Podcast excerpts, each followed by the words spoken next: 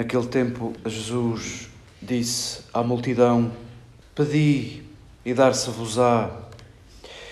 Procurai e encontrareis. Batei à porta e abrir-se-vos-á. Porque todo aquele que pede, recebe. Quem procura, encontra. E a quem bate à porta, abrir-se-á. Qual de vós dará uma pedra a um filho que lhe pede pão, ou uma serpente se lhe pedir peixe? Ora, se vós, que sois maus, sabeis dar coisas boas aos vossos filhos, quanto mais o vosso Pai que está nos céus as dará àqueles que lhes pedem. Portanto, o que quiserdes que os homens vos façam, fazei-lo vós também. Esta é a lei e os profetas.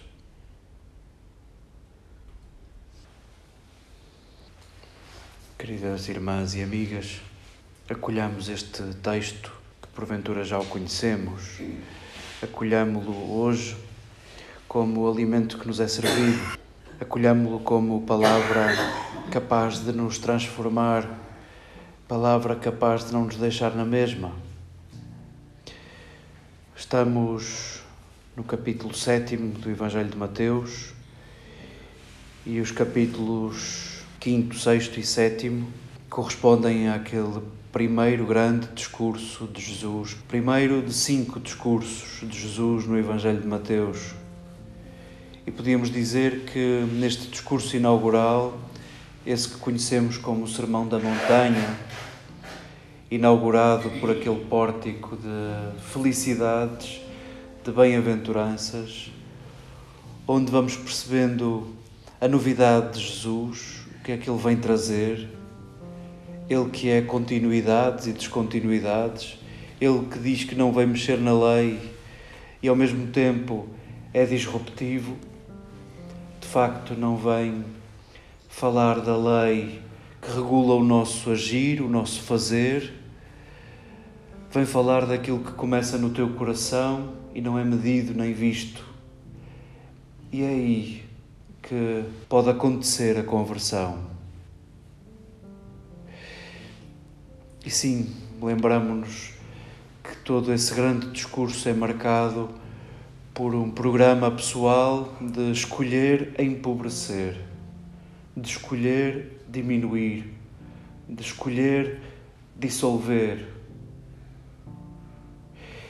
E os discípulos de Jesus veem que o primeiro a dar forma a esse discurso é o próprio Jesus descido da montanha, que começa a juntar últimos, até se gastar, até gastar a sua vida pelos últimos, para que fique claro que cabem todos no seu sonho.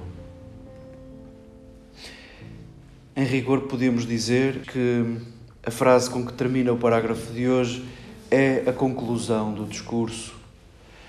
E os versículos que vêm depois são acrescentos. Este seria o final do discurso. Aquilo que quereis que vos façam, fazei vós primeiro, fazei vós também. E esta é a lei e os profetas. vai servir-nos de chave de leitura para este parágrafo incompreensível que nos é servido no dia de hoje. Pedi e dar-se-vos-á, procurai e encontrareis, batei à porta e abrir-se-vos-á. Todo aquele que pede recebe. Quem procura encontra e quem bate à porta abrir-se-á. Eu devo competir com a irmã Marta o lugar de pessoa mais nova nesta celebração. E com os meus poucos anos, acho que já são suficiente para dizer que isto não é assim. Que isto não é assim. E imagino o vosso conhecimento acumulado mais do que o meu, o vosso tempo acumulado mais do que o meu, a vossa sabedoria acumulada mais do que a minha.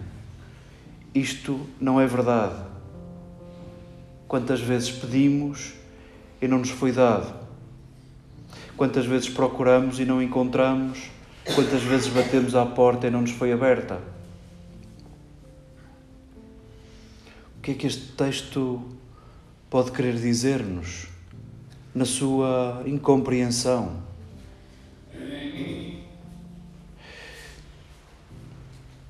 Os verbos pedir, procurar e bater à porta referem-se à nossa oração. E talvez a frase final, aquilo que quereis que vos façam, fazei vós, e isto é o que eu tenho para vos dizer, esta é a lei e os profetas. Talvez a frase final ilumine com outros sentidos estes verbos que, na sua literalidade, não conseguimos compreender. Talvez com a frase final, com esta possível chave de leitura, possamos compreender que estes três verbos, sim, dizem respeito à nossa oração, mas não para condicionar a nossa oração às nossas necessidades e confortos, não para tornar a oração à minha dimensão. Talvez percebamos com esta frase final com que remata Mateus o grande discurso de Jesus, talvez percebamos que a oração converte os primeiros verbos nos segundos. Ou se quisermos, a oração converte-nos, converte-nos a ponto de sermos nós o segundo grupo de verbos para outros. O que a oração pretende fazer conosco é tornar-nos dom para quem pede. A oração quer ter o poder sobre nós de nos tornarmos encontro e possibilidade de encontro para aqueles que procuram e a oração tem o poder de nos abrir, de abrir portas, de abrir lugares de acolhimento, de apagar fronteiras para aqueles que batem à porta. Possa este parágrafo do Evangelho ser entendido não a partir das nossas necessidades, mas a partir das necessidades dos nossos próximos. E possa a oração, neste tempo de Quaresma, onde nos dispomos a não ficar na mesma, possa a nossa oração ser revista, ser revisitada a partir destes verbos, possa a disponibilidade do nosso coração converter-nos em dom para quem pede, em encontro para quem procura, em porta aberta, com vontade de apagar fronteiras, para quem nesta hora bata à porta.